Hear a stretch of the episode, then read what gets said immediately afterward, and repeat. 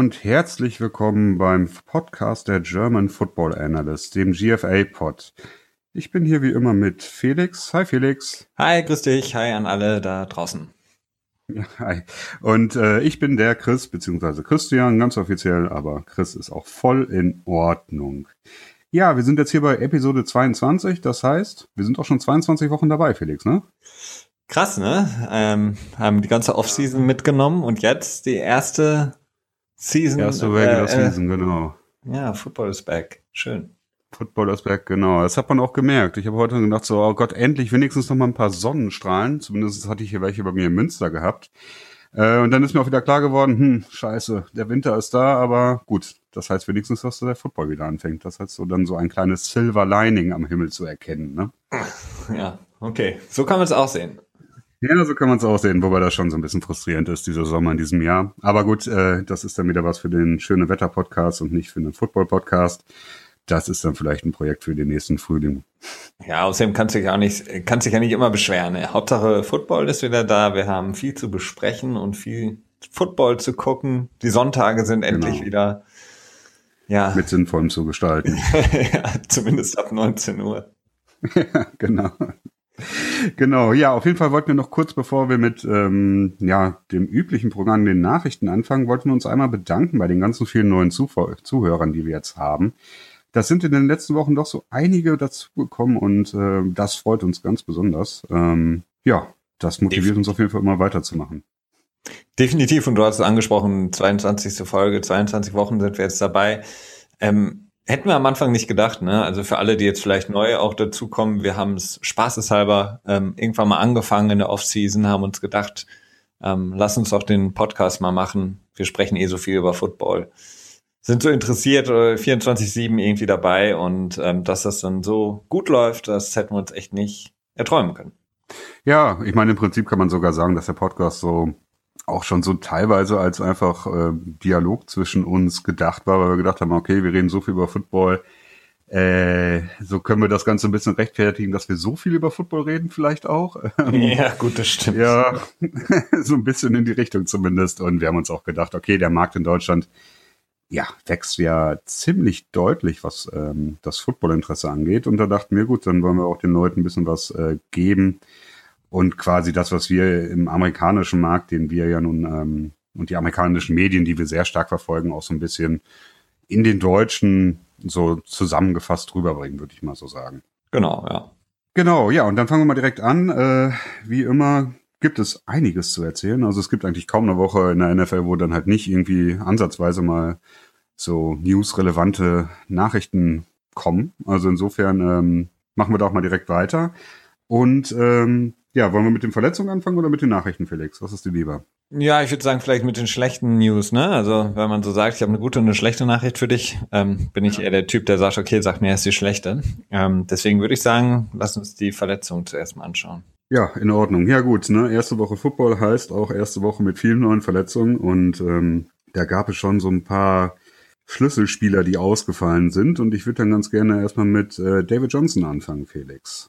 Ja, krasser Verlust eigentlich, der ähm, im Grunde genommen ist er der, der Top-Spieler aller Fantasy, Football-Fantasy-Ligen. Ähm, David Johnson, der Running Back der Cardinals. Ähm, eine Wrist-Injury, ähm, man weiß im Grunde genommen gar nicht so wirklich, ähm, wie der Status ist, ob er, ähm, ja, Anfang hieß es, könnte sein, dass er in der Woche zwei schon wieder spielt. Das hat sich jetzt so ein bisschen mhm. relativiert. Ähm, Manche sagen November, manche sagen vielleicht auch schon im Oktober. Auf jeden Fall wird er einige Zeit ausfallen, was die Cardinals dazu veranlasst, jetzt auch schon wieder Chris Johnson, den sie ja entlassen hatten, ähm, wieder so ein bisschen in Betracht zu ziehen. Mhm. Ja, schon eine, eine bittere Verletzung, ähm, gerade weil man ja auch gesehen hat, dass der Rest der Offense äh, nicht so wirklich geklickt hat im Season Opener. Ähm, aber auch schon irgendwie eine ganz unangenehme Verletzung, wenn man sich überlegt, das Handgelenk sich auszukugeln, das ist aber, ähm, stelle ich mir persönlich, äh, ich habe selber auch so ein paar Schulter, Schulterleiden, äh, was Auskugeln angeht, also ich stelle mir das sehr, sehr unangenehm vor. Ähm, ja, der aktuelle Stand ist zwei bis drei Monate, wird er wohl draußen sein. Das ja, ist dann aber auch schon irgendwo so ein Best-Case-Szenario, ne? Also super hart für die Cardinals. Das ist wirklich so das, das Schlimmste. Also wenn sie auf einen Spieler nicht verzichten können, dann auf David Johnson und den hat's erwischt. Ähm, es gibt wenige Teams, glaube also in meinen Augen, die wirklich einen so einen Schlüsselspieler haben, auf den sie einfach nicht verzichten können. Vielleicht noch Odell Beckham, so der zweite daneben, aber David Johnson ist auf jeden Fall der Spieler, den die Cardinals nicht verlieren dürfen. Das jetzt passiert und auch nach dem Season Opener gegen die Lions kann man nur sagen, wird nicht besser. Ja, man wird sehen. Ne? Man wird sehen, ob äh, die Cardinals sich quasi dann in diesen acht bis zwölf Spielen, die dann anstehen, über Wasser halten können. Und dann nochmal vielleicht nochmal so ein Late Season One machen, um dann vielleicht doch noch in die Playoffs reinzukommen, so dass er dann nochmal wirklich einen Impact macht. Aber ja, du hast recht, das ähm, ja, das sieht nicht so wahrscheinlich aus. Ähm, Du hast gerade von den wichtigen Spielern gesprochen. Du hast natürlich komplett die Quarterbacks außer Acht gelassen, ne? Ja, klar, natürlich. Mache ich immer. Aber das ist natürlich auch selbstredend. Also, dass Quarterbacks die essentiellste Position ist im Footballteam, das ist äh, ja unbestritten. Und da können ja, wir dann auch mal direkt zu dem namhaften Quarterback gehen, der so ein bisschen äh, an seiner Schulter, wie bei mir auch, herumlaboriert, und zwar Andrew Luck von den Indianapolis Colts. Andrew Luck, ja, das ist eigentlich so die, die äh, ja, traurigste Szenerie eigentlich in, in, in Indianapolis, wenn man jetzt davon ausgeht, dass Andrew Luck, äh, man weiß nicht, ob er, wann er wiederkommt. Und wenn er wiederkommt, ist auch die Frage, will man den überhaupt in das Team reinpacken? Also momentan, ähm, ja. also gerade mit einer Schulterverletzung, so wie die jetzt gespielt haben im ersten Spiel gegen die Rams, willst du eigentlich keinen Franchise-Quarterback, der vielleicht noch so ein bisschen äh, laboriert an der Schulter, wie du sagtest, ja, ja. in so ein Team reinpacken, weil das Team ist einfach total äh, out of sync, wie man sagt. Also da passt gar nichts mhm. zusammen. Ja, das stimmt auf jeden Fall. Also das ist auch, glaube ich, das, das Motto, ähm, den Tenor, den die Colts so preisgeben. Die sagen halt, okay, wir setzen ihn erst wieder ein, wenn er wirklich komplett ausgeheilt ist. Und im Moment ähm, ist selbst Woche drei fraglich, so wie man das hört. Ja, also mh, dadurch, dass er jetzt quasi schon für Woche zwei ähm, outgeruled wurde, ich weiß nicht, wie nennt man das auf Deutsch, ähm, ja, es, also gesagt wurde, dass auf jeden Fall Woche 2 nicht spielt. ja. Genau. Ja, vor Insofern Dingen, kann man da relativ.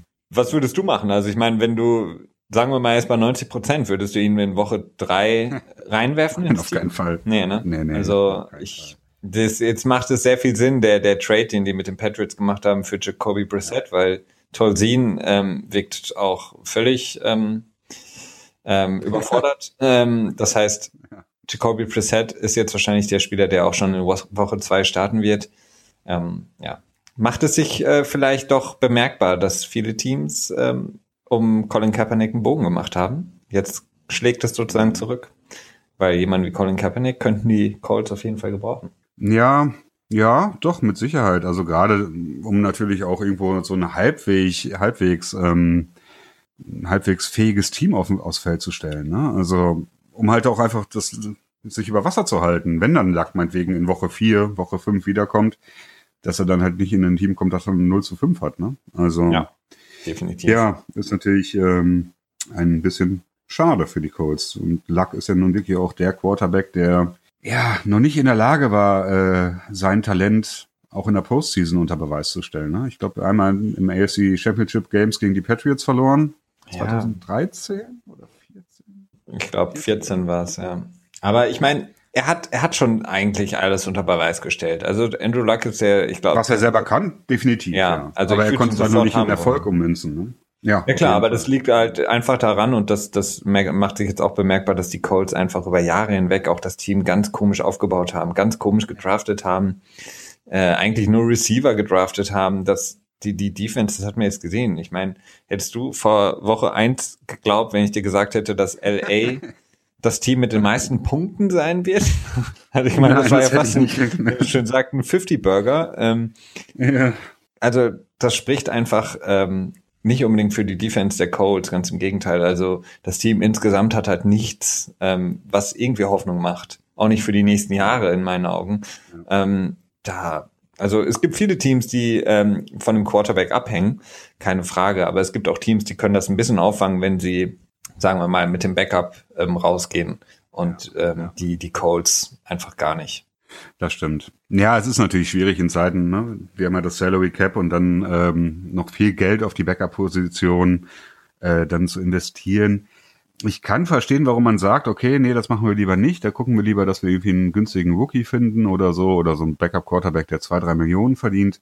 Äh, das funktioniert aber halt nur so lange, wie der Hauptquarterback sich einfach nicht verletzt. Ne? Also genau. ja, ein Spiel mit dem Feuer sozusagen. Und ich habe auch schon irgendwo gehört, dass die Colts jetzt versuchen, wieder zu tanken, wie sie es damals gemacht haben, als äh, Peyton Manning sich am, ähm, am Nackenwirbel verletzt hat.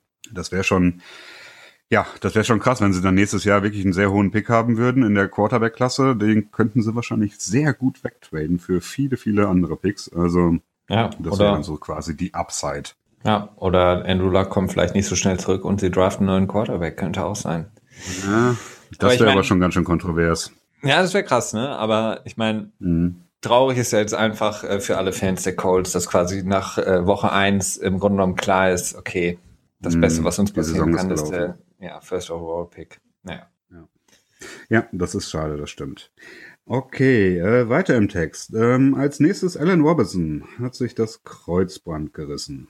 Ja, der Receiver der Jacksonville Jaguars. Äh, schade für ihn. Ähm, sehr vielversprechender junger Receiver. Letztes Jahr kein starkes Jahr gehabt, aber davor wirklich ähm, eingeschlagen in der Liga. Ist jetzt, glaube ich, wenn ich das richtig im Kopf, Kopf habe, in seinem Contract hier, also sozusagen in dem Jahr, wo es nochmal darum geht, sich ins Schaufenster zu stellen für einen neuen Vertrag. Da ist es natürlich nicht hilfreich, wenn du nach der ersten Woche direkt raus bist für die Saison.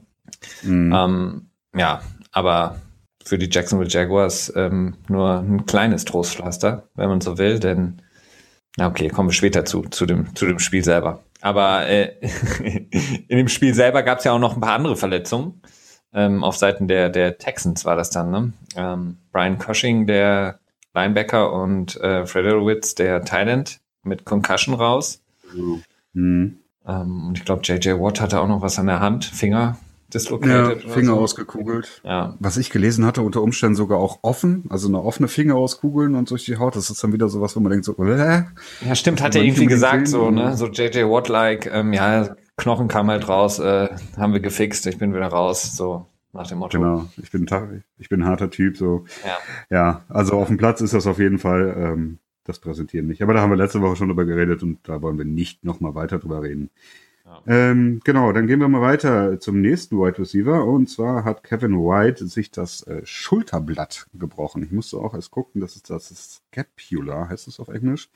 Da wusste ich auch nicht aus dem Stehgreif, was es ist, aber das ist gebrochen und ähm, tja. Traurig auch aus, als wenn es Season Ending wäre. Season Ending, ja, wahrscheinlich. Und ähm, auch er, ich meine, er hat bisher noch keine Saison wirklich abrufen können. Ähm, ich glaube, in seiner ersten Saison war er komplett raus. Ähm, sehr vielversprechender Wide Receiver für die Bears, den sie auch gut gebrauchen können. Auch raus. Tja, auch nicht gut. Schlecht. Das stimmt. Ja, gut. Und dann ähm, gehen wir nochmal nach äh, Kansas City zu den Chiefs. Und zwar hat da Strong Safety Eric Berry sich leider mal wieder verletzt. Er hätte nun auch wirklich insgesamt eine, ja, schon eine bemerkenswertere Verletzungsgeschichte, auf die er zurückblicken kann, auch wenn er es wahrscheinlich nicht gerne tut. Und zwar hat er sich die Achillessehne gerissen. Das ist äh, ja, auch wieder so eine Verletzung, die äh, sehr lange dauert. Ich glaube insgesamt sogar noch länger als ein Kreuzbandriss, aber im nächsten Jahr könnte er wahrscheinlich doch wieder zum Start der Regular Season fertig sein. Ähm, aber ja, Eric Berry, der ähm, ja mit Krebs diagnostiziert wurde, ich glaube vor zwei Jahren war das, ne? Mhm, Habe ich das ja. richtig in Erinnerung? Ähm, ist natürlich schon ein Spieler, der, wo man sich dann denkt, so, man, das ist jetzt einer, den man sich nicht unbedingt gewünscht hätte. Und vor allen Dingen hat er auch einfach unheimlich gut gespielt in dem Spiel und ähm, Gronkowski ja. einige Probleme bereitet. Ja, ein, äh, eigentlich in den letzten Jahren so mit der einzige Safety, ähm, der Gronk wirklich in Schach halten konnte. Also Man-to-Man, ohne Hilfe. War schon beeindruckend, was er gespielt hat. Ähm, hat ja auch seinen äh, neuen Vertrag bekommen äh, vor der Saison. Und jetzt ähm, sehr, sehr bitteres Ende für ihn. Es ist, es ist irgendwie immer schade, wenn man das ähm, in der Preseason geht das immer so ein bisschen unter, die Spieler, die sich quasi in der Preseason verletzen, finde ich, ähm, und dann raus sind wie so ein Julian Edelman oder so. Aber wenn du es quasi im Season Opener hast und du machst auch noch ein gutes Spiel wie Eric Berry und dann fällst du aus, das ist schon nochmal deutlich härter, finde ich. Weil man einfach sieht, so was die Spieler dann wirklich in dem, wenn es wirklich darum geht, ähm, gegen ein gutes Team zu spielen, einen super Spielerpreis äh, liefern und dann sich verletzen, das ist nochmal so deutlich bitterer, finde ich. Das stimmt, ja. Obwohl es eigentlich nicht bitterer ist, aber ähm, nee. ja, präsenter dann. Ne? Ja, Out for Season ist Out for Season im Endeffekt, ne? Das stimmt schon, aber. Das stimmt, ja. Ja. Ja. Okay, ja, dann mal direkt weiter zum nächsten, ähm, ja, bekannten, wirklich sehr bekannten Spieler gerade im Moment, dem äh, First Overall Pick Miles Garrett von den Cleveland Browns. Äh, bei dem ist es Gott sei Dank nicht Season Ending. Nee. Aber er hat sich äh, eine Knöchelverstauchung zugezogen in der Preseason. Hat jetzt dieses erste Spiel nicht gespielt. Ähm, tja, man weiß nicht so genau, wann er wiederkommt. Aber so wie es aussieht, wird er noch so, ja, zwei Spiele wird er wohl noch fehlen, so wie sich das alles anhört. Ja. Und ähm, hat jetzt auch selber, glaube ich, in, in, einem Interview, habe ich heute noch gelesen, ähm, gesagt, dass er selber es auch nicht ähm, zu schnell wieder angehen lassen wird. Also er wird sehr, sehr langsam das Ganze angehen. Er wird es sozusagen nicht rushen, also nicht äh, zu schnell versuchen, wieder aufs Feld zu kommen, um wirklich voll auszuheilen. Das spricht immer dafür, wenn ein Spieler das schon sagt, dass es wirklich nicht in den nächsten ein, zwei Wochen passieren wird, dass wir ihn auf dem Feld sehen werden. Ähm, ja, natürlich auch für die, für die Browns nicht unbedingt schön, aber er ist zumindest, ähm, wird er wieder zurückkommen. Das ist ja immer das Wichtigste. Das denke ich auch. Ja, und ich meine, er kommt zu einer starken Defense zurück, ne? Die hat ja, äh, aber dazu auch gleich mehr. Aber ja. Äh, ich sehe schon, wir sind ganz heiß, über die Spiele zu sprechen. ja, das kann man wohl sagen. okay, dann haben wir noch äh, ganz schnell zwei Punkte, die ich ansprechen wollte. Und zwar zum einen Danny Woodhead von den Ravens, der ähm, ja einen Hamstring hat, also einen Oberschenkel. Ja, das hat er zum Glück. Im Englischen. ja, ich finde das immer so lustig. He's got a Hamstring. Ja, okay, ich habe auch einen. Ja. Aber das ist ähm, mehr oder weniger eine Zerrung dann, ne, ja. die dann nochmal angesprochen wird. Ja, oder ähm, irgendwie könnte auch irgendwie ein Muskelfaserriss oder sowas sein. Ja, ich schätze mal ein paar Wochen ist er raus. Genau, ja. Äh, ja, sicherlich nicht gut für die Ravens. Ähm, Danny Woodard, ich kenne ihn noch aus den Zeiten bei den Patriots, da äh, so der typische Scat-Back, Satellite, Satellite Back, wie man es irgendwie im Football jetzt mittlerweile nennt. Ähm, ja, den wird Flecko schon äh, vermissen. Ja. Genau. Ähm, ja, und der letzte Punkt es wäre dann Ronald Darby, der Cornerback von den Eagles, äh, den sie gerade erst getradet haben, beziehungsweise er tradet haben ja. von den ja. Buffalo Bills, ähm, der da das äh, Defensive Backfield stabilisieren sollte, das bei den Eagles ja schon so ein bisschen, Darf ich löchrig sagen, Felix? Ja, ich würde nicht sagen löchrig. Ähm, kommen wir auch ja nachher nochmal zu, aber ähm, mhm. du hattest, du hattest, glaube ich, getwittert. Ich hatte ähm, das in dem Moment gar nicht äh, auf dem Schirm. Ich habe ein anderes Spiel geguckt und du hattest dann getwittert. Übrigens für alle, die sich das nochmal angucken wollen, at Chris Narat bei Twitter. Dein Handle, ähm, das Video ähm, von seiner Verletzung, das sieht echt schon mhm. brutalst mhm. aus dass er nochmal zurückkommen ja. wird, die Saison, ist dann schon überraschend, finde ich. Wenn man sich das anschaut, wie das da, ja, ja, ich will es nicht beschreiben. Ja. Ähm, und ja. traurig natürlich für die Eagles auch hier. Ähm, es ist immer nervig, wenn ein Spieler äh, längerfristig ausfällt, aber klar, sie haben ihn gerade geholt. Er ist auf jeden Fall ein wichtiger Faktor schon gewesen im Backfield. Fällt jetzt länger aus, aber ich glaube, die Eagles können es, so wie sie dann gespielt haben, noch verkraften. Ja, auch wenn sie gegen Kurt Cousins gespielt haben. Ich habe mich übrigens entschieden, ich nenne ihn jetzt immer nur noch Kurt und nicht mehr Kirk. Ich finde das, äh, oder vielleicht nenne ich ihn Kurt, wenn er nicht so gut gespielt hat und Kirk, wenn er gut gespielt hat? Ja, ja gut. Die Frage, das, das ist schwierig. Ja, also vielleicht sollten wir den, den Owner noch mal fragen, wie er ihn nennt äh, und uns dann daran halten. Ja. Ja, oder wir machen das so. Ja, ja, okay, Darby vier bis sechs Wochen raus, ähm, hat es irgendwo wohl doch vermeiden können, ähm, eine schwere Bänderverletzung dann noch mit davon zu tragen. Ähm, ansonsten wäre wohl eine OP nötig gewesen, dann wäre die Saison vorbei gewesen, wenn er sich dann noch irgendwie ein paar Bänder durchgerissen hätte. Aber erstaunlich, oder? Wenn man sich das anguckt. Also wenn man sich zum Beispiel so diese Julian Edelman-Verletzung anguckt und ja. da reißt sich das Kreuzband und Darby äh, da sieht's aus, als hätte er irgendwie, als auch er liegt ja danach auf dem Boden und der Fuß knickt irgendwie in eine ganz andere Richtung ab. Dass da nichts ähm, gerissen, gebrochen ist, das ist schon erstaunlich. Insofern das kann man wohl sagen. Viel Glück für die Eagles in dem Moment. Ja, das denke ich auch, ja. Das denke ich auch. Gut, okay, dann haben wir die äh, schlechten Nachrichten quasi abgehandelt und die schlechten Nachrichten mit einer kleinen guten Nachricht hinten dran, dass es nur eine kurze Verletzung ist. Äh, und kommen dann mal zu den ähm, allgemeinen Nachrichten. Die wollen wir diese Woche ein bisschen kürzer halten, weil wir sind jetzt auch schon äh, gut 20 Minuten hier dabei und äh, wollen den Rahmen natürlich auch nicht sprengen. Äh, und fangen jetzt einfach direkt mal mit Sieg Elliott an, der äh, jetzt erstmal nicht gesperrt ist, aber vielleicht wieder doch, aber vielleicht auch doch nicht. Ähm, ja, wie wir schon angedeutet haben, es ist äh, ja ein, äh, ein ähm, Legal Fight, also ein ähm, Wettstreit unter den Juristen der äh, sich zieht. Ziehen wird, ja. Also es wird auf jeden Fall noch lange dauern. Das ist, ich weiß gar nicht, du hattest es, glaube ich, vor ein paar Wochen schon gesagt, das könnte sich in so eine Brady-Causa ähm, wandeln. Ähm, bei Brady war es ja genau das Gleiche. Brady wurde gesperrt, ist dagegen angegangen, hat es dann geschafft, ähm, sozusagen gerichtlich äh, sein Spielrecht zu einzuklagen. Gleiche hat jetzt Elliott gemacht. Ähm, er darf jetzt spielen, wird diese komplette Saison wahrscheinlich spielen und dann wird in der nächsten Offseason sehr wahrscheinlich, so wie wir das jetzt schon kennen, ähm, weiter verhandelt und dann wird wahrscheinlich diese sechs Spielesperre nochmal neu aufgesetzt und dann kann er wiederum dagegen klagen. Ähm, Brady hat das damals bei seiner Vier-Spielesperre dann irgendwann nicht mehr gemacht und hat gesagt, okay, ich nehme die jetzt, mal schauen, was da passiert. Ja, er hatte auch kaum noch eine Chance. Ja. Er hatte auch kaum noch eine Chance. Also bei Elliott ist es jetzt so, der hat jetzt ähm, quasi eine einstweilige Verfügung gegen diese Sperre erwirkt. Die einstweilige Verfügung erwirkt halt einfach, dass äh, die Sperre nicht greift, solange darüber entschieden wurde. Gut, macht ja auch Sinn. Ne? Im Rückwirken braucht man dann nicht irgendwie großartig drüber. Okay, dann könnte man könnte Elliott quasi noch Geld einklagen von der von der Liga. Aber ähm, die äh, steht jetzt erstmal. Die NFL hat darum dafür wiederum äh, Protest eingelegt. Darüber muss jetzt entschieden werden. Und wenn das durch ist, ich habe glaube ich gelesen, dass das am Freitag sogar schon der Fall sein kann, ob dann quasi der Einspruch von der NFL, ob dem Gewehr, ähm, äh, ob der gewährt wird. Und dann könnte Elliott tatsächlich die ganze Saison überspielen. Dann wäre es wahrscheinlich, dass dann im Januar ähm, die Anhörung ist dazu. Und ähm, dann so ein paar Monate später die äh, Entscheidung vom Richter dann, ob er die Sperre so beibehält oder sie ähm, ja äh, abschafft abschafft. Aber könnte es, könnte es theoretisch sein, dass wenn die, ähm, der Einspruch der Liga jetzt quasi anerkannt wird, dass dann quasi wieder neu verhandelt wird über die Sperre? Dass er dann quasi, sagen wir mal, Nein. in Woche drei nochmal gesperrt wird? Nee, ne?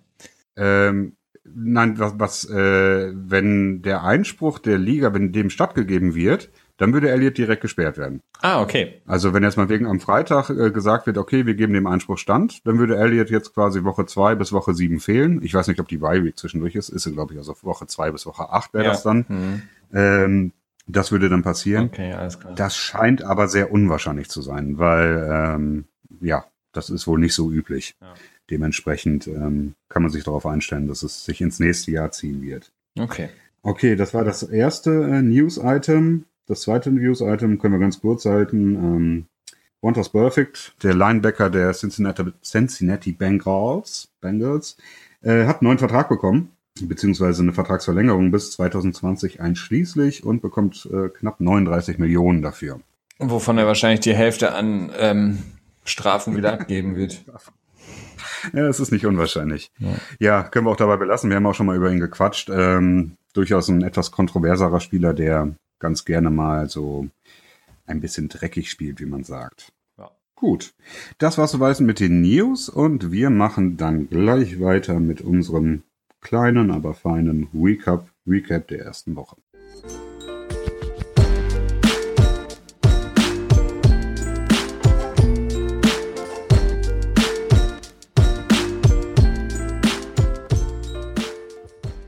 So, dann sind wir jetzt hier und machen weiter mit unserem Rückblick auf Woche 1. Ähm, ganz zu Beginn wollte ich ganz gerne so eine Stat in äh, den Raum werfen, die ich ganz interessant fand. Und zwar war äh, Woche 1 irgendwie insofern sehr bedeutsam, dass 14 Teams es nicht geschafft haben, mehr als 300, beziehungsweise nicht über 300 Yards in der Offensive zu kommen in Total Yards, was äh, insofern beeindruckend ist, weil in der gesamten letzten Saison es nur ein Team gab, das insgesamt nicht über 300 Yards im Schnitt kam. Das waren die Rams. Ähm, auch irgendwie in den letzten drei, vier Jahren oder so war das auch so, dass alle Spiele zusammengenommen äh, nur die Hälfte an Teams in der ersten Woche nicht über 300 Yards kam. Also schon eine Woche, in der die Defenses äh, dominiert haben. Durchaus äh, bemerkenswert. Ich habe irgendwie nochmal einen Artikel gelesen und da wurde das so ein bisschen darauf zurückgeführt, dass die äh, Offensive Lines insgesamt starke Probleme haben. Wir haben das jetzt auch in diesem, diesem Draft wieder gesehen, dass die O-Line-Spieler, die O-Line ähm, Prospects, mhm. weiß ich jetzt nicht, wie man das auf Deutsch nennt, ähm, ja, die Kandidaten quasi, ähm, ja, nicht wirklich überzeugt haben. Insofern ist das sicherlich was, was man äh, begutachten sollte weiterhin. Und ähm, tja, auch sicherlich interessant, wie sich das weiterentwickelt. Wenn die Defenses weiter so stark sind, der Pass Rush sich so super entwickelt, ob dann nicht vielleicht auf Dauer auch wieder so ein paar Regeländerungen eingeführt werden, die es dem Pass Rush erschweren, zum Quarterback zu kommen. Ja, hoffentlich nicht. Also ich meine, das ist gerade schön. Ich fand diese Woche wirklich sehr schön und äh, auch abwechslungsreich und auch spannend, weil eben genau nicht das äh, passiert ist wie in den letzten Jahren. Also dieses ich meine, neun von zehn Regeländerungen der letzten Jahre haben darauf abgezielt, dass die ähm, gerade die Passoffensiven ein deutlich leichteres Spiel haben, sei es jetzt ähm, ähm, ja gegen die Defensive Backs ähm, Regeländerungen, dass die denen es erschwert sozusagen zu covern. Mhm. Ähm, von daher finde ich das eine, eine gute Sache, eine ganz relativ natürliche Entwicklung, die sich da ergeben hat. Und es wäre natürlich nervig, wenn jetzt schon wieder da weiß ich nicht, am besten noch, um, wahrscheinlich führen sie dann irgendwie so eine Canadian Football Liga Regel ein, dass du irgendwie die fünf Yards hinter der, hinter der Line of Scrimmage erst starten darfst als Pass Rusher oder irgendwie so ein Kram. Also ich finde es find's sehr gut, ähm, so wie ich das ähm, jetzt dieses Wochenende gezeigt hat. Ich meine, das wird sich auch ändern noch, ne? Die O-Lines werden sich einspielen. Ja. Von daher, aber es ist, ist gut. Also ich mag es, wenn Spiele auch nicht 45 zu 42 ausging, sondern 17 zu 13 oder so. Ja, das, das sehe ich ähnlich. Also ich finde auch ein, ähm, ja, so ein Dogfight, ne, wirklich so, so ein Kampf äh, um jeden Yard, so eine Schlacht der Defensiven und dann vielleicht auch Schlacht der Special Teams, ähm, wo es dann wirklich um Field Position ankommt, wo es dann darum geht, okay, wenn ich pante, wie weit kann ich ihn panten? Kann ich dann quasi meinem Gegner nochmal fünf Yards abnehmen oder so, dass sowas dann wirklich nochmal äh, Einfluss nimmt aufs Spiel, also richtig viel Einfluss nimmt, das ähm, es hat halt auch was, ne? Es ist halt nicht so so flashy, ne? Es ist halt einfach so, muss man näher hingucken, um das zu sehen oder so. Und äh, das gefällt mir durchaus auch mal. Also ich habe auch nichts mal gegen so einen gepflegten Shootout, aber ähm, ja, nicht immer. Gepflegten Shootout, das ist auch schön.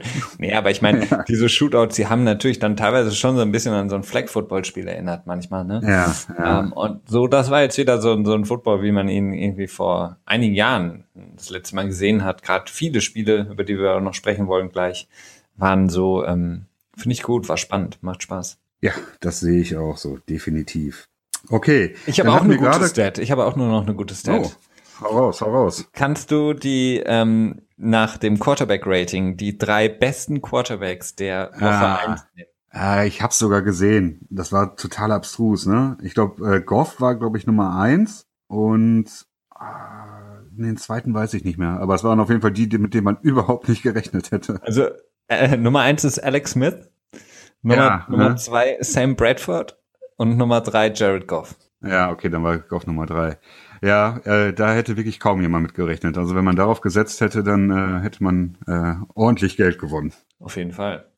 Ja, das ist schon ähm, ja eine erstaunliche erste Woche, ähm, die auch tatsächlich äh, sehr erstaunlich anfing. Also das Spiel der Kansas City Chiefs gegen die Patriots in Foxborough, ähm, ja, ist nicht so verlaufen wie, tja, ich will jetzt nicht sagen alle, aber die meisten gedacht haben, oder?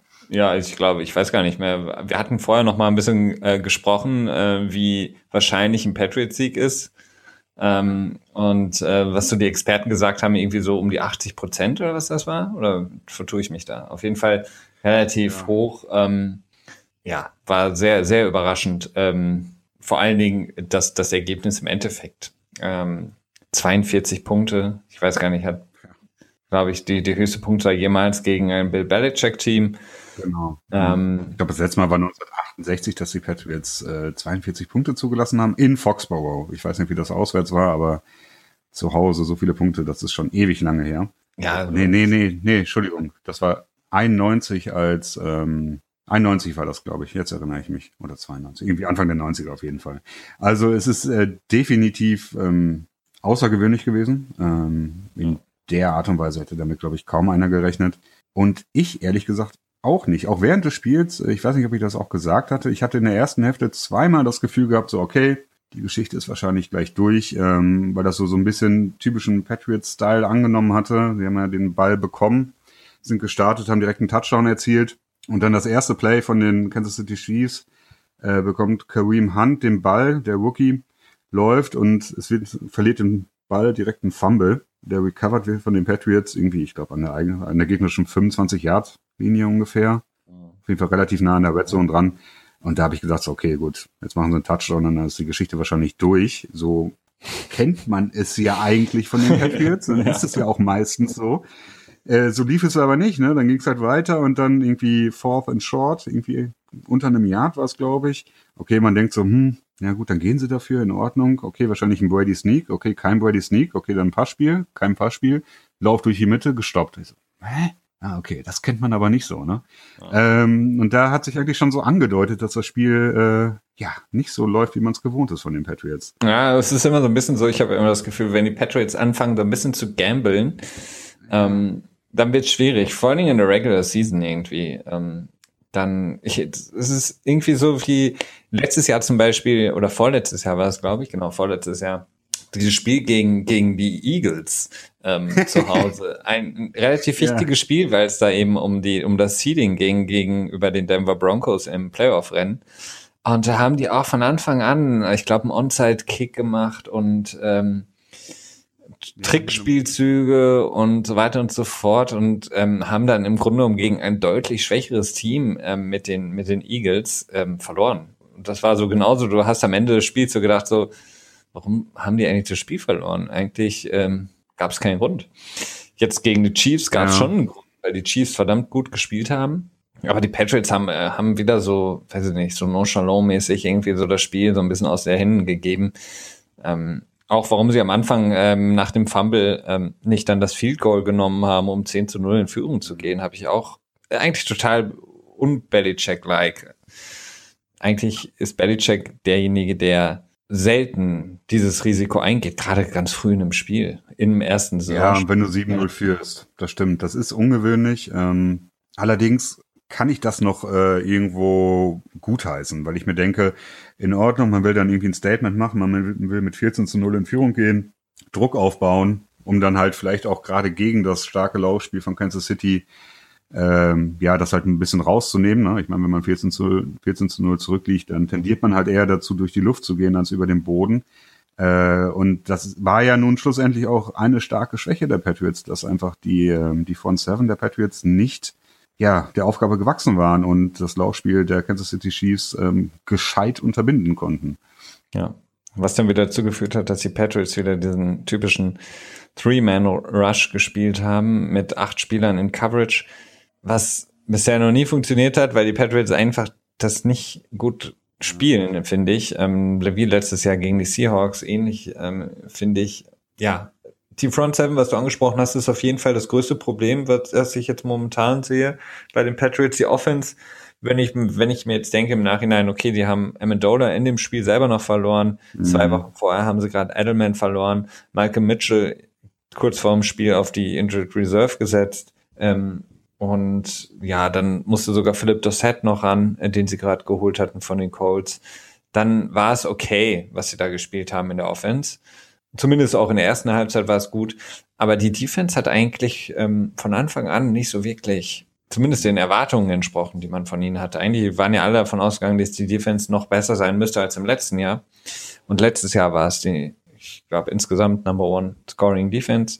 Genau, ja. Mhm, ähm, Nach Punkten die beste Defense. Ja, also der Pass Rush ist im Grunde genommen momentan noch nicht so wirklich ähm, vorhanden. Das ist ein großes Problem. Ja. Und die Linebacker. Ja, man sieht es ja auch daran, ja. dass ähm, Donta Hightower wirklich dann in den Pass Rush reingegangen ist und teilweise auch als Defensive End gespielt hat. Der hat sich dann ja nun auch noch verletzt, äh, was ein wirklich echt ein Schlüsselspieler in der Defense ist. Ich würde sogar sagen, der Spieler, der am wenigsten zu ersetzen ist, gerade im Moment bei den Patriots. Ja. Weil die Linebacker-Position ist relativ dünn aufgestellt, die, die Defensive End-Position auch. Deswegen ist halt Hightower dann auch da durchaus reingerutscht. Ähm, das hat dann dazu geführt, dass ähm, Kashim Marsh oder so, oder irgendwie Cassius. Marsch mit Cassius. Nachnamen. Cassius Marsch, genau. Ja, der wurde dann reingeschmissen. Der ist quasi vor anderthalb, Ta anderthalb Tage vor Spielbeginn überhaupt erst in Foxborough eingetroffen. Und auch kein äh, Cover-Linebacker ist. Also der. überhaupt nicht. Ja, der wurde dann auch direkt bei einem tiefen Touchdown-Pass äh, auf Kareem Hunt ähm, geburnt, wie man so schön sagt. Das ist halt nicht die Person, die dazu geeignet ist, äh, einem Running Back übers Feld zu folgen. Ähm, ja, tja, im Grunde genommen also, ist es nichts passiert. Woche zwei steht vor der Tür gegen, gegen die, die, ähm, ach sag schon, Saints, die jetzt auch nicht überragt haben. Von daher, also alles drin. Ähm, ich glaube, es war von Anfang an irgendwie, zumindest nach dem, nach dem ersten Touchdown der, der Chiefs, war das irgendwie so ein laissez-faire, irgendwie die Patriots, man hat gemerkt, die haben jetzt irgendwie nicht so den Drang erkannt, jetzt mal ein bisschen aufs Gas zu drücken, auch in der Defense. Ähm, ja, wurden einfach da dieses klare, das klassische Momentum einfach verloren und die Chiefs haben es genutzt und haben es halt auch sehr gut ausgespielt. Ja, das muss man sagen. Also, ne, wenn man jetzt die ganze Zeit die Schwächen und die Fehler der Patriots aufzählt, heißt das nicht, dass die Chiefs schlecht gespielt haben. Also, sie haben sehr gut gespielt, ähm, sind ja auch so, so durchaus in der Regular Season zumindest auch so das Angstteam von den Patriots. Ich meine, vor zwei Jahren haben die Patriots dann auch gegen die Chiefs ähm, im Arrowhead Stadium verloren. Mhm. Und danach sind sie dann ja auch weitergekommen und haben dann den Super Bowl gewonnen. Insofern ist es für alle Patriots-Fans äh, nicht, äh, ja, es ist noch kein Weltuntergang. Äh, man wird sehen müssen, was mit dem Pass Rush gemacht wird. Man wird sehen müssen, wie lange Donta Hightower ausfällt. Also ich habe jetzt, glaube ich, gelesen, dass er nur einen mild ähm, Emma, äh, nee, nicht Sprain. MRI, sondern ja. auch ein, ja. MCL, MCL Sprain, genau. Ähm, das ist machbar. Amendola mit der Concussion ist äh, schwierig, weil sie wirklich gar keinen Punt-Returner im Moment haben. Und ähm, tja, als Slot-Receiver ist er natürlich auch sehr wichtig. Aber es ist noch viel zu früh, um die Patriots abzuschreiben. Ähm, ich ähm, sehe da nach wie vor noch sehr viel Potenzial, dass sie die Saison noch sehr gut auffangen können. Ja, definitiv. Also ich habe momentan jetzt überhaupt kein Problem. Ich meine, es ist ein Spiel gewesen, es war das erste Spiel. Es war in meinen Augen mehr ein äh, Kopfding als ein ähm, sozusagen Fähigkeitenproblem. Mhm. Die können das auffangen. Ich gehe auch davon aus, dass spätestens in Woche 4, 5, 6 nochmal irgendein Trade kommt ähm, von Belichick. Ja. Ähm, von daher. Wenn nicht sogar, ja. Ja, von daher, pff, mein Gott ist so gelaufen und man kann einfach nur den Chiefs gratulieren, die ein super Spiel gemacht haben. Ja, und wie unser beider Freund Mike Lombardi immer sagt, September Football ist kein Januar Football. Ne? Also die Saison ist noch lang. ja, genau. Er betrachtet auch den September, glaube ich, ganz gerne mal als Verlängerung der Preseason, wo das Team ähm, quasi noch so ein bisschen selber ausgetestet wird von dem eigenen Coaching-Staff, wo man selber noch schaut, okay, wie, wo steht unser Team? Ähm, was müssen wir noch verändern? Wie funktioniert das, was wir uns in der Offseason ausgedacht haben und dann darauf reagieren, was auch durchaus ähm, ja, gescheit klingt. Also, äh, dass da noch nicht alles von vornherein läuft, ist natürlich auch sehr wahrscheinlich. Ne? Ja, das stimmt.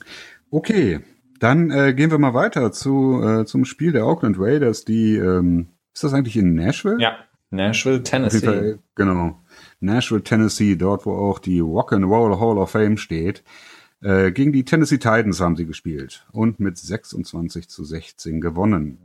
Ähm, War ein super ja. Spiel, also hat Spaß gemacht. Auf jeden Fall. Was hat, äh, was hast du gedacht vom äh, Onside-Kick, um das Spiel zu starten? Von Mike Mulaki? Ähm, ja, ich, ich mochte es. Ja, eigentlich. wirklich? Also ich, ich mag sowas. Ähm, ich muss dazu sagen, ich weiß nicht, wie die Chancen dafür sind. Also wenn die Chancen jetzt wirklich nur so bei einem, so bei so einem Überraschungs-Onside-Kick bei 30 Prozent liegen, ja, dann finde ich es nicht mehr so gut. Wenn sie so bei 40, 45 Prozent liegen, dann finde ich es wieder okay, weil man ja schlussendlich haben sie, glaube ich, äh, nur 25 Yards Raumgewinn abgegeben. Ich glaube, die Raiders sind an der 50-Yard-Linie gestartet. Gut, wenn du jetzt den Ball durch die Endzone geschossen hättest, wären sie an der 25-Yard-Linie gestartet. 25 Yards für die Chance, einen äh, Ballbesitz zu klauen quasi und natürlich auch für einen absoluten ähm, Momentum-Push quasi zu sorgen. Ähm, Finde ich schon okay. Also ich fand's, ich also fand's ich, ich, überhaupt nicht okay irgendwie. Und da muss ich sagen, ähm, Tony Romo, ich mag ihn jetzt schon als neuen Kommentator, hm. ähm, super gut. Ähm, nicht nur seine, sein, seine Art und Weise, wie er kommentiert hat, sondern auch so seine Einblicke, die er geliefert hat. Und ähm, er hat es auch gesagt, also warum in Woche eins mit dem Onside-Kick starten. Ich meine, du hast noch nichts verloren, du musst nur nicht irgendwie gegen irgendeine Wand ankämpfen, du, du hast das Spiel vor dir gib den Ball in die Hände von Derek Carr, der irgendwie jetzt gefühlt ein Jahr lang nicht gespielt hat und lass ihn die knapp 80 Yards äh, überbrücken und so schenkst du ihm quasi mindestens schon fast drei Punkte. Von daher fand ich es fand ich's auch nicht gut, dass die, dass die es gemacht haben. Und im Endeffekt war das, das Spiel dann insgesamt noch ähm, sehr, sehr spannend, weil, weil Marcus Mariota auch sehr gut gespielt hat und die Titans insgesamt auch sehr gut gespielt haben. Aber das war wirklich sowas, wo ich gedacht habe, so, das ist mir zu einfach. Also warum? Also wenn, wenn sie jetzt in Woche 17 sind äh, und sie brauchen unbedingt den Sieg oder es ist ein Playoff-Spiel, okay. Wenn, so wie damals Sean Payton im Super Bowl ähm, der Saints gegen, gegen die Colts. Aber warum in Woche 1? Also macht für mich keinen Sinn. Aber ja, also ich kann auch den Punkt verstehen. Ähm, das hat so ein bisschen was mit der, ja, mit dem Verständnis vom Football, das man selber hat, auch so ein bisschen zu tun. Ähm, ja. Oder mit der Einstellung, die man hat, nicht mit dem Verständnis. Ähm, nun muss ich auch dazu sagen, mir fehlen halt auch die Zahlen dafür. Also ich kann das halt, wenn die, vielleicht liegt die Chance auch nur bei 20 Prozent, dass man den Kick selber recovert. Ich glaube, der ist noch, ich glaube, es ist noch niedriger. Also ich würde es jetzt mal so, so, was ich jetzt ohne die Daten zu haben, würde ich sagen, es liegt mhm. bei vielleicht 10 Prozent oder weniger noch. Weil es ist, also, ja, in meinen Augen. Aber ähm, sonst generell, ähm, Marshall Lynch, was hältst du von ihm? Was, was, äh, was denkst du, ist er das wert gewesen, dass man ihn rausgeholt hat aus der Rente? Ja, also in diesem Spiel ähm, hat er auf jeden Fall überzeugt. Ne? Also ich ähm, würde jetzt nicht ganz so krass auf den Hype-Train ausspringen, wie es ähm, viele Leute bei Twitter getan haben. Aber absolut ein super Signing, hat super gespielt. Ähm, damit hätte ich so wirklich nicht gerechnet. Ich meine, das habe ich ja auch vorher gesagt. Hm. Ich bin gespannt, äh, ob er das so halten kann. Ne? Ja. Also 4,2 Yards äh, im Average äh, mit 18 Carries, das ist äh, sehr solide. Definitiv. Also, also mehr als solide, das ist super. Ja. Und sie haben es auch clever gemacht, die, die Raiders, die haben ihn ja wirklich auch sehr, sehr viele, ähm, sage ich mal, Erholungsphasen gegönnt. Der ist ja, glaube ich, im zweiten Viertel, ist er, hat er kaum Ballkontakt gehabt. Ähm, und wurde dann wieder zum Ende. Ich glaube, die haben den immer zwei Drives, hat er gespielt und hat er ein Drive ausgesetzt. So ja. war das, habe ich das, glaube ich, zwischendurch äh, mitgezählt. Also ja, aber wichtig, ich war auch etwas überrascht ähm, von seiner ähm, Performance. Ähm, positiv überrascht. Hätte ich auch nicht gedacht, dass er wirklich so gut noch drauf ist. Und ja, ähm, ja Raiders machen guten Eindruck. Die Defense hat mich überrascht, äh, die ja letztes Jahr wirklich sehr schlecht war. Ähm, hat gut gespielt, jetzt nicht überragend, aber gut gespielt auf jeden Fall ein Statement schon um, ähm, in der Woche eins, wenn man bedenkt, wie die anderen Teams gespielt haben. Und ja, das auswärts gegen ein jetzt nicht schlechtes Team, ein Team, was viele auch als ein mögliches, ach, nicht Super Bowl, aber Playoff-Team sehen, die Titans, war schon, war schon beeindruckend, was die Raiders gemacht haben. Vielleicht das Team der, der, dieser Woche. Ja, ähm, ja. Ja, wobei, da könnte man eigentlich, also Team der Woche müsste man ja eigentlich dann den Rams geben oder Jacksonville oder so. Aber gut, ja, wäre auf jeden Fall nicht unverdient. Ja. Ich habe gerade mal äh, nachgeschaut und spontan gegoogelt und da kam ich äh, auf einen Artikel, der gesagt hat, dass in der Zeit von 2001 bis 2010 äh, 60 ähm, Überraschungs-On-Site-Kicks probiert wurden und davon, äh, oh nee, 60 Prozent wurden recovered quasi vom eigenen Team. Okay. Und das fand ich schon ganz schön äh, erstaunlich. Also 60 Prozent ist ähm, ordentlich. Aber ist auch schon Zeit, nur bis 2010, ne? ja, das stimmt natürlich. Aber das heißt dann, ich denke mal schon, dass das so bei 50-50 dann wohl liegen würde. Könnte sein. Also wie gesagt, ja, ja mag sein. Also mhm. wie gesagt, ich war, ich bleib, ich bleib dabei. Ich bin, ich bin nicht davon überzeugt, dass das eine gute Entscheidung war. Mhm. Aber ja, wenn, wenn das, wenn die okay. Wahrscheinlichkeit so ist, dann war es vielleicht doch nicht so schlecht. Aber naja, wer weiß. In Ordnung. Dann äh, zum nächsten Team rübergehen, zum nächsten Spiel rübergehen? Gerne. Oder? Nicht. In Ordnung. Ah ja, ich kann auch noch ein kurzes Fazit machen. Also ich fand es auch, ähm, ich muss sagen, Derek Carr hat äh, gut gespielt. Ähm. Ich war doch ein paar Mal enttäuscht. Also ein paar Mal fand ich doch ein paar Würfe irgendwie sehr komisch off-target, irgendwie auch ein bisschen zu hoch. Ähm, aber hat ein Passer-Rating von 114,3. Ne? Also da will man eigentlich nicht wirklich meckern. Das ist nee. äh, sehr gut. Ähm, ja, die mit denen, also so wie es aussieht, muss man mit denen wirklich rechnen, was den Rest der Saison angeht. Ja. Okay, dann äh, gehen wir mal weiter. Und zwar zu Washington gegen Philadelphia. Auch ein sehr gutes Spiel, sehr ja. spannend und äh, ähm, interessant. Und nur die, ja, ja, erzähl ruhig. Nee, ich äh, erzähl ähm, ruhig. Hab ähm, das Spiel so ähm, bin ein bisschen so zum Ende der zwei, also ja, am Ende des dritten Viertels reingestiegen ins Spiel, hab dann noch mal ein bisschen zurück gespult ähm, und mir nochmal so ein bisschen mehr vom Spiel insgesamt da reingezogen. Und muss sagen, ähm, das, was wir auch in, unserer Division-Vorstellung äh, gesagt haben, nämlich, dass die Philadelphia Eagles vielleicht das Sleeper-Team sind in der sehr starken NFC East, mhm. ähm, hat sich doch wirklich bewahrheitet. Und gerade der Pass-Rush der Eagles ist wirklich verdammt stark. Und die haben das Spiel sowas von kontrolliert und dominiert. Also das, was man immer so schön sagt, so dass quasi entweder dominiert deine O-Line oder die D-Line der, der Gegner dominiert. Und hier war es auf jeden Fall so, dass die Eagles äh, mit ihrer Defensive Line das Spiel sowas von dominiert haben. Und Carson Wentz gut gespielt hat, ähm, hat wirklich ähm, ja einen unschönen Pick Six geworfen, aber sonst insgesamt war er wirklich sehr ähm, akkurat, war sehr aufmerksam und ähm, hat wirklich mit einem mit diesem Touchdown äh, zu ähm, Eklo, Eklo, jetzt, nee, Eklo, no, nee. Eglor. Genau, Eglor. Nelson Eglor. Nee, ja, doch, Nelson, Nelson Eglor, genau.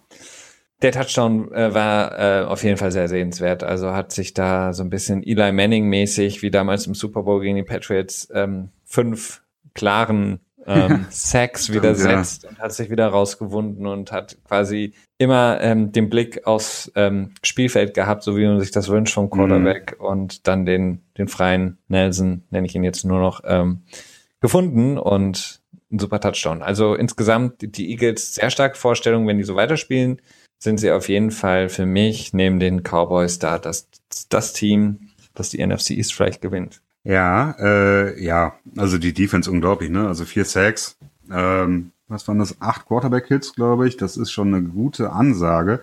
Ähm, Force Fumbles hatten sie. Hm. Zwei ja. Stück, glaube ich, oder? Ja. Ja, hm. Fletcher Cox ja noch den einen. Genau, ja. Äh, insofern, ähm, ja, und Carson Wentz hat sah gut aus. Also es bleibt, also erinnert immer so ein bisschen an äh, Ben Roethlisberger. Ähm, von seiner, ja, die Amis nennen das immer Poise, ne, die er in der Pocket hat. Also er steht da wirklich entspannt und wenn jemand kommt, dann schüttelt er sich und schüttelt ihn ab. Ja. Äh, das ist schon immer sehr beeindruckend zu sehen, finde ich. Ähm, allerdings habe ich dann auch, also ich hätte Angst, wenn ich Fan der Eagles wäre, dass er sich halt wirklich dann ne, verletzt, was äh, ja, die Chance steigt halt einfach, ne? Wenn nur je mehr Hits, Hits du bekommst, desto größer ist das Risiko. No risk, Aber no er sah fun. gut aus. Ähm, das stimmt, ja. Aber im, zu Beginn des letzten Jahres sah er auch sehr gut aus und ist dann so ein bisschen abgeflacht zum Ende der Saison.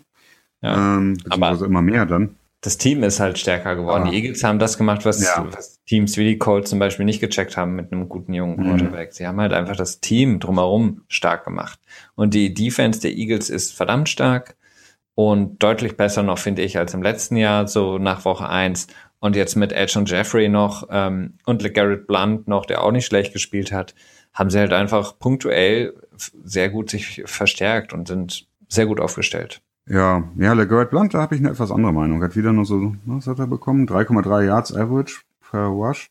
Ähm, ich finde, der sah so, ja, okay, er ist ein durchaus brauchbarer Running Back, ne? Aber gemessen an dem äh, Rushing MVP, dem manche ihnen also im letzten Jahr den Titel geben wollten, als er 18 Touchdowns gewascht hat, das äh, erfüllt er halt auf jeden Fall nicht.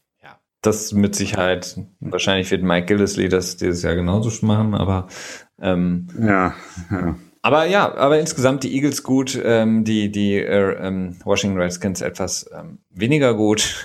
also haben nicht den Schritt nach vorne gemacht, haben ein bisschen zu kämpfen auch in der Offense, ähm, die Abgänge zu verkraften. Ähm, auch wenn ich glaube, dass ähm, Pryor einer der besten Wide Receiver in der Liga sein kann, ähm, hat sich das noch nicht so rauskristallisiert. Ja. Ja, ich muss auch sagen, also Terrell Pryor, ähm, der hat mich doch, äh, ja, also der war echt in einigen tiefen äh, Routen, war der einfach komplett offen, ne? Ähm, so ein bisschen Butterfinger gehabt, aber äh, dass er alleine schon offen war. Und gut, einige Bälle kamen auch einfach nicht in seine Richtung. Äh, da hat der gute Kurt in dem Moment dann. Äh, in dem Moment war es Kurt, ja. Genau, in dem Moment war es dann der Kurt und nicht der Kirk. Ähm, ja, aber gut. Es, wie gesagt, es ist auch alles immer noch Woche eins. Man muss gucken, wie sich das weiterentwickelt. Aber ja. die Eagles, ähm, ja, so ein kein unterferner Liefentipp. Nee. Gut, dann wollen wir mal weitermachen. Wir sind schon wieder relativ weit in der Zeit. Äh, vielleicht ein bisschen Spauten. Und zwar würde ich jetzt ganz gerne mit den Steelers gegen die Browns äh, fortfahren. Ja. Ja, die, ähm, du hast, glaube ich, mehr von dem Spiel gesehen. Ich habe mir das äh, nur sozusagen durchgelesen dieses Mal, weil ich jetzt bisher noch nicht mhm. dazu gekommen bin, das Spiel zu gucken. Ähm, mhm. Ich habe nur gelesen, Deshaun Kaiser macht Hoffnung für Hugh Jackson ähm, und die genau. Steelers sind die Steelers, wobei Le'Veon Bell ein bisschen unterm Radar geflogen ist. Genau, ja. Ähm, ja, Deshaun Kaiser macht nur äh, nicht nur Jackson Hoffnung, sondern auch mir. Ähm, ich fand ihn klasse. Also überhaupt keine Angst gehabt in der Pocket. Der stand da rum, hat gemacht, hat irgendwie Wurde allerdings auch äh, siebenmal gesackt, äh, was durchaus auch daran lag, dass er den Ball zu lang gehalten hat. Aber das ist ja so ein typisches ähm, Problem von Quarterbacks, die neu in die Liga kommen. Auch ein verständliches Problem. Das ist nun mal ein anderes Spiel als im College. Da braucht man halt einen Tacken länger, um alles zu realisieren. Aber ähm, ja, 20 von 30 ähm, Completions, das äh, lässt auf jeden Fall auf mehr hoffen. Ähm, die Defense von äh, Cleveland war auch sehr stark und wenn man sich dann überlegt, dass dann irgendwann auch noch Miles Garrett zurückkommt, der ja von dem zumindest gehofft wird, dass er einfach richtig stark ist, könnte ich mal sagen, dass ich mich rechtzeitig dazu entschieden habe, Browns-Fan zu werden. Ja, du bist äh, so ein, Wobei ich so das ja immer noch so ein bisschen mit so ein äh, früh auf dem Bandwagon aufspringer, wie man das dann so schön im amerikanischen Allerdings. Nennt, ne? Ja, Fan muss man auch tatsächlich nach wie vor noch ein bisschen äh, in Anführungsstriche setzen. Ich ähm, mag es einfach gerne. Also ich muss dazu sagen, ich Christian hat eine ähm, Different Browns ähm, Unterwäsche und ähm, Kissen genau. und Decke. Bettwäsche. Ja. genau. Und so ein Hugh nee, Jackson-Bild. Das, das Logo von dem. so ein Poster, genau. ich habe ein Poster von Cody Kessler bei mir hängen. Nee, das habe ich natürlich nicht. Ähm, ich mag sie gerne und ich finde das Logo aber blöd. Äh, das gefällt mir nicht. Das ist, äh, die Farben gefallen mir auch nicht so. Naja, aber es ist wie es ist. Ähm, ja, Pittsburgh hat äh, insgesamt enttäuscht. Gut, sie haben gewonnen. Äh, das ist dann am Ende auch das, was zählt. Ähm, ben Roethlisberger sah, ja, sah irgendwie ein bisschen rostig aus, fand ich. Hat nicht so, äh, ja, ja, nee, also ich fand, ich fand die Leistung nicht so überzeugend. Ähm, schlussendlich hat Antonio Brown einfach das Spiel entschieden. Ähm, hat 182 Yards. Ähm, ja, das ist so abgefahren, der Typ. Das ist, äh, ja, das ist einfach echt eine Hausnummer. Wie du gerade eben schon sagtest, Le'Veon Bell hat doch eher äh, enttäuscht, was so seinen Standard angeht. Gut, daran sieht man halt einfach mal, wenn man eine ganze Preseason nicht dabei ist, ähm, dass das durchaus ja, äh, Auswirkungen hat ne, auf das Spiel später, dass er dann vielleicht noch einfach ein, zwei Spiele braucht, um voll da zu sein. Ähm, das ist sicherlich keine äh, spektakuläre Vermutung, die man dann da so aufstellen kann. Ähm, ja, irgendwie ein Punkt hatte ich noch. Ach genau, Ben Roethlisberger, der Quarterback der Pittsburgh Steelers, ja. hat, jetzt kommt's, ist der Quarterback, der die meisten Spiele im Stadion der Cleveland Browns gewonnen hat seit 1999. das, das, ist nicht, schon, oder? das ist doch nicht verwunderlich ist, weil die Cleveland Browns in den letzten Jahren pro Saison gefühlt 15 Quarterbacks gespielt haben. Ja, bei null. Ich glaube, sie haben 24 7. verschiedene, nee, 25. Ich glaube, die schon Kaiser ist der 25 äh, Start, der 25, 25. Für, oh Gott, oh Gott. 25. 25. Starter. Genau, für die Cleveland Browns auf der Position des Quarterbacks. Und da ist es dann natürlich auch nicht ben, äh, verwunderlich. Und keine Ahnung, ich würde jetzt mal ungefähr raten, die haben in der Zeit in den 25 äh, Quarterbacks äh, vielleicht 10 Siege geholt, 11, 12 vielleicht, wenn es hochkommt. Ja. Also ja, Gut, ja, wie gesagt, also Ben Roethlisberger hat jetzt den elften Sieg dort. Ähm, ich glaube, First Energy heißt es, äh, First Energy Stadium, ja. äh, wenn ich das richtig in Erinnerung ja. habe. Ähm, dementsprechend hatte dann wahrscheinlich vorher der beste äh, Browns Quarterback zehn Siege gehabt. Das, äh, ich glaube, an den Anfang der Nullerjahre hatten sie nochmal einen relativ guten Lauf, wo sie so acht, neun Siege eingefahren haben. Aber ja, da, äh, das weiß ich nicht mehr so aus dem Stegreif. Aber ja, äh, Fazit, Pittsburgh hat ein ähm, bisschen enttäuscht, aber trotzdem gewonnen kann man auch auf, äh, auf das erste Spiel zurückführen. Und Cleveland äh, hat Potenzial gezeigt und äh, macht Spaß für die Zukunft. Gut, gut. Spannendstes okay. Spiel de, de, des Spieltags für mich war Seattle in Green die Bay. Das gegen die Browns? Nee. Seattle, Seattle in Green Bay. War für mich das, ja, das, das äh, Spiel. Vielleicht erstmal erstmal ja, die Frage, denke, das ist auch keine... glaubst du, ja? Nee, meine Frage war, nee, nee, sag ruhig. meine Frage war, glaubst du, dass es berechtigt war, der äh, zurückgepfiffene Pick Six ähm, der Seattle Seahawks relativ zu Beginn des Spiels. Ach. Und dann noch die ähm, ja. der Rauswurf von Jeremy Lane wegen eines angeblichen Faustschlags. Ja, also im Prinzip ähm, gab es ja zwei Flaggen. Zum einen die ähm, Unsportsmanlike Conduct, äh, Punching oder was auch immer, wobei das ja eher ein Würgen war, kein Punchen. Ähm, und dann gab es den Block in, Block in the Back von, war das Averill gegenüber? Kann ähm, sein, ja. Rogers. War doch Rogers, ja. ne, der geblockt wurde, ja. Ähm, ach, ja. Also, beides, beides ich muss sagen, ich bin immer noch nicht ganz klar. Ich bin, ich weiß halt immer noch nicht so ganz genau, was, äh, was ein Illegal Block on the Back ist und was nicht. Also ich bin da, ich blick da immer noch nicht so ganz bei der Regel durch. Das ist so für mich so ein bisschen so wie die Handelfmeterregel im Fußball oder was ist ein Catch und was ist kein Catch im Football. Äh, ja, vielleicht sollte man sich einfach mal die Regeln genau durchlesen, dann kann man das vielleicht besser einschätzen. Äh, ich fand beide ein bisschen komisch. Also sowohl den Block in the Back als auch äh, den Rauswurf von Jeremy Lane. Das war sicherlich vielleicht eine 15-Jahr-Penalty, hätte man da vielleicht geben können, aber ja, weiß nicht, also so, so eine richtige Tätigkeit. Überhaupt nicht. Weiß nicht, fand also, ich schwierig da zu sehen. Habe ich nicht gesehen ja. und der Block in the Back war, also wenn man das Ganze wörtlich nimmt, auch kein Block in the Back. Also ähm, er ist von der Seite äh, an Rogers dran gegangen. Ähm, mhm. Insofern für mich kein illegal Block in the Back, weil illegal Block in the Back impliziert ja auch, dass du quasi, dass der Spieler dich nicht kommen sieht und dass du quasi aufgrund von Safety Issues sagst, das ist zu gefährlich. Ähm, mhm. Aber er kam ganz klar von der Seite. Also im Grunde genommen hätte es da ähm, Touchdown für die Seahawks heißen müssen. Nichtsdestotrotz haben die Packers ja in diesem, wie ich finde, extrem spannenden und guten Spiel einfach für mich extrem dominiert, insofern als dass sie dann zumindest als ähm, also Seattle in der Offense total ausgeschaltet haben und dann irgendwann so ein bisschen Klick gemacht hat in der in der Offense bei den äh, Packers selber und dann gegen eine extrem starke Defense auch der Seattle Seahawks die Punkte gemacht haben. Und für mich ganz klar neben den Raiders, aber vielleicht noch mehr, weil sie einfach gegen ein stärkeres Team gespielt haben, das Team der der Woche eigentlich die Packers. Ne? Weil die Offense ja, sah gut das, aus, äh, auch wenn sie sehr viel Probleme hatten, was nicht verwunderlich ist, wenn man sich anguckt, wen die Seahawks da aufs Feld geschickt haben gegen Rogers. Ähm, die, die, die, die Secondary ist wieder aktiv ähm, von den Seattle Seahawks. Dann mit Sheldon Richardson noch in der Line extrem, extrem stark.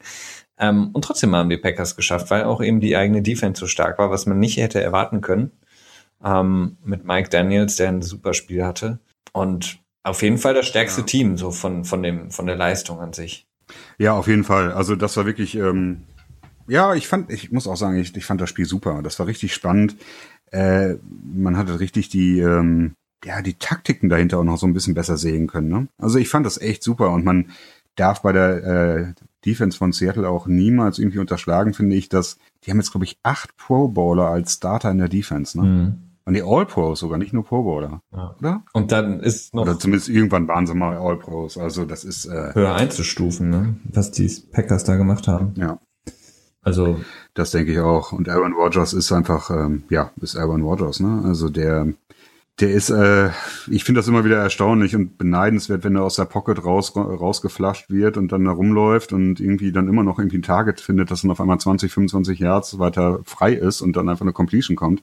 Ja. Das muss einfach äh, so unglaublich frustrierend sein für jeden Defensive Coordinator. Also ja, Respekt. Super stark, aber auf der anderen Seite, die, die Seahawks ähm, in ihrer Offense muss man sich schon ein bisschen Gedanken machen, weil das war ja, also die O-Line ist ja, wirklich. Mhm. Das, was wir auch schon angesprochen hatten nach der Verletzung, ähm, echt nicht gut. Und das macht einem als Seahawks-Fan dann schon Angst und Bange.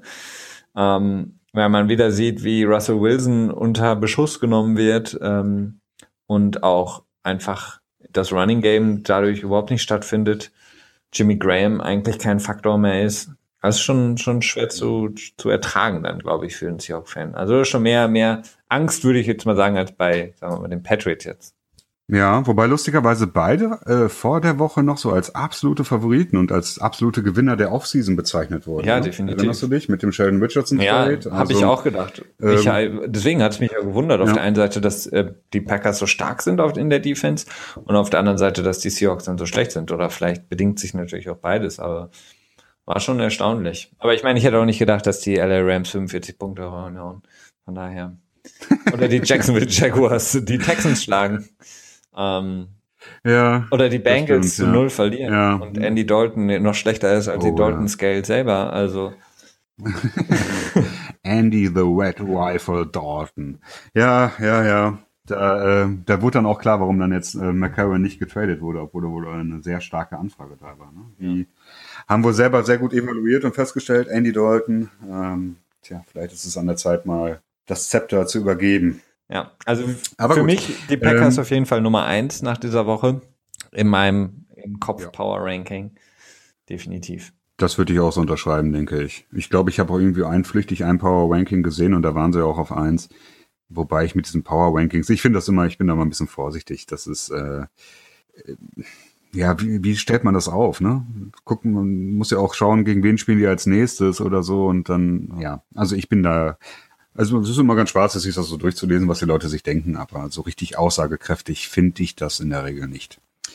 Gut, in Ordnung. Dann äh, würde ich mal sagen, gehen wir jetzt mal ganz schnell zum nächsten und auch letzten Spiel, weil wir schon relativ weit fortgeschritten sind in der Zeit, Felix. Oh, ja, ich sehe es gerade. Ja, ja, die die die Giants also, haben verloren in Dallas gegen die Cowboys. Überraschend ein bisschen, mhm. dass sie nicht unbedingt, dass sie verloren haben, sondern wie sie verloren haben.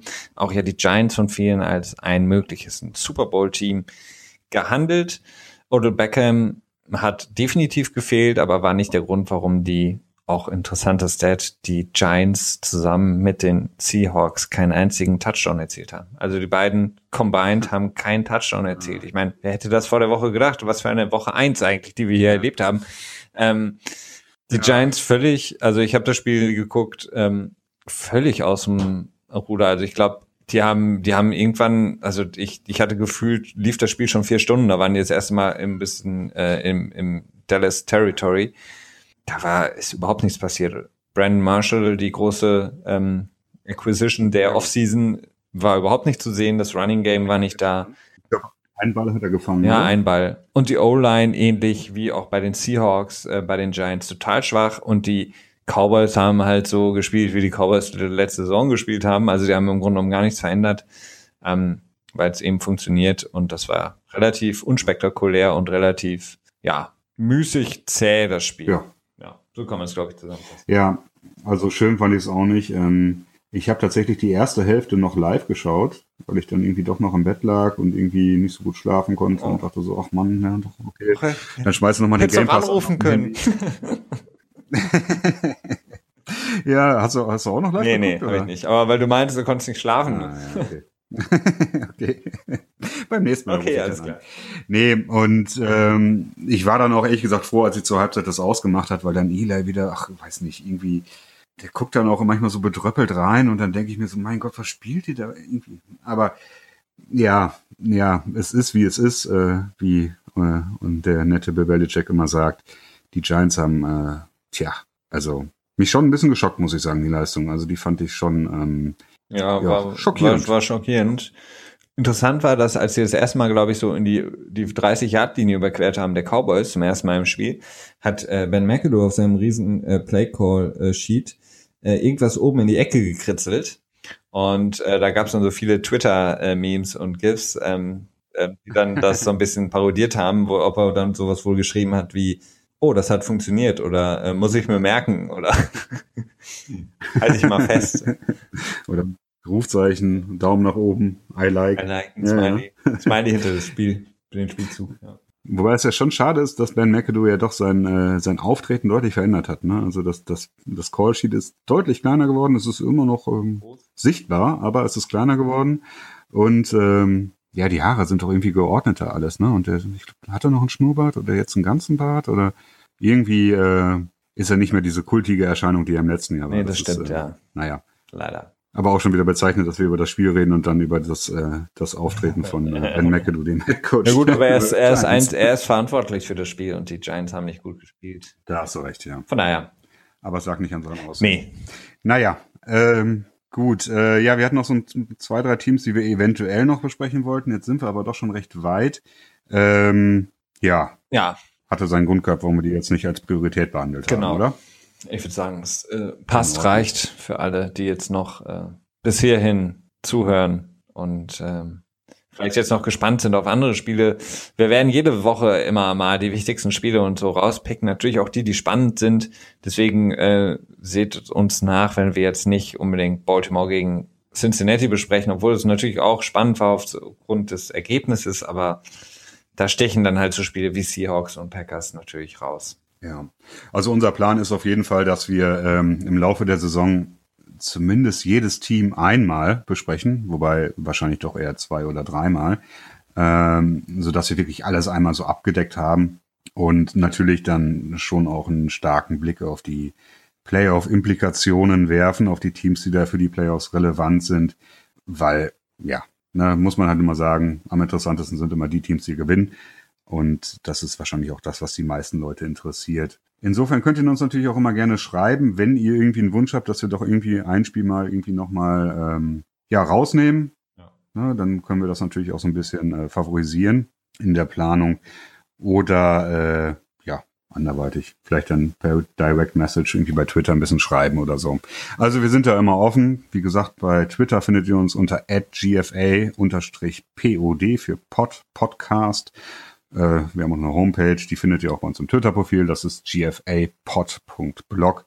Äh, eine Facebook-Seite findet ihr ähnlich und haben wir sonst noch was? Ja, sind jetzt irgendwie auch bei Stitcher und ähm, und so weiter und so fort. Bei Soundcloud natürlich auch. Da findet ihr uns, glaube ich, soundcloud.com slash GFA-Pod, ist das ja, richtig? Ja. Boah, ist korrekt. Das sollte ich doch wissen. Ja, ist richtig. Okay, so viel dazu zu dem organisatorischen. Ähm, Felix, du noch was? Ähm, nee, eigentlich nicht. Soweit alles gut. Alles cool. Gut. Vielen Dank. Wunderbar. Ja, bei uns ist es jetzt auch schon etwas später hier, deswegen beenden wir die ganze Sache hier. Ich bedanke mich auf jeden Fall bei euch allen fürs Zuhören. Ich bedanke mich bei dir, Felix, für deine kompetente äh, ja, immer gerne, Expertisen, immer gerne. Die du hier vielleicht noch als Info, ähm, es könnte gut sein, dass wir vielleicht auch schon diese Woche, aber sonst vielleicht perspektivisch in den nächsten Wochen ähm, eine zweite Folge pro Woche noch starten, wo wir ähm, vielleicht genau. so perspektivisch donnerstags einen kurzen ähm, Überblick auf die dann drauf folgende Woche geben. Sprich, dass wir ähm, jetzt immer so dienstags die den Spieltag besprechen, der gelaufen ist, und dann donnerstags den Spieltag, der dann kommt und den dann wirklich ganz kurz halten, die Folge 10, 15 Minuten eben darüber sprechen, was anliegt, vielleicht ähm, ja einfach so einen Ausblick geben, was spannend werden könnte. Ja, ja das ist auf jeden Fall in der Planung, ähm, wie schon so oft. Wissen wir noch nicht ganz genau, wie wir es machen. Äh, wir hoffen, dass wir dann irgendwann in den nächsten, ja, ich würde sagen, innerhalb des nächsten Monats sollten wir dann schon den ähm, die reguläre Struktur für unsere Planung äh, für den Podcast für die Regular Season dann doch äh, haben. stehen haben, so dass ihr euch darauf einstellen könnt und wir auch. Ähm, ja, genau. Und ob wir es dann wirklich mit 10, 15 Minuten schaffen, wird sich zeigen, weil wir ja doch ganz gerne auch mal ein bisschen länger reden. Ne? Ja, das stimmt. Aber für heute soll es das gewesen sein. Okay, das denke ich auch. Dann äh, wünsche ich euch soweit nochmal eine schöne Woche, falls wir uns dann am Donnerstag nicht mehr hören. Und Felix, äh, dir natürlich auch. Ja, danke, dir auch. Bis dahin. Bis dahin. Ciao.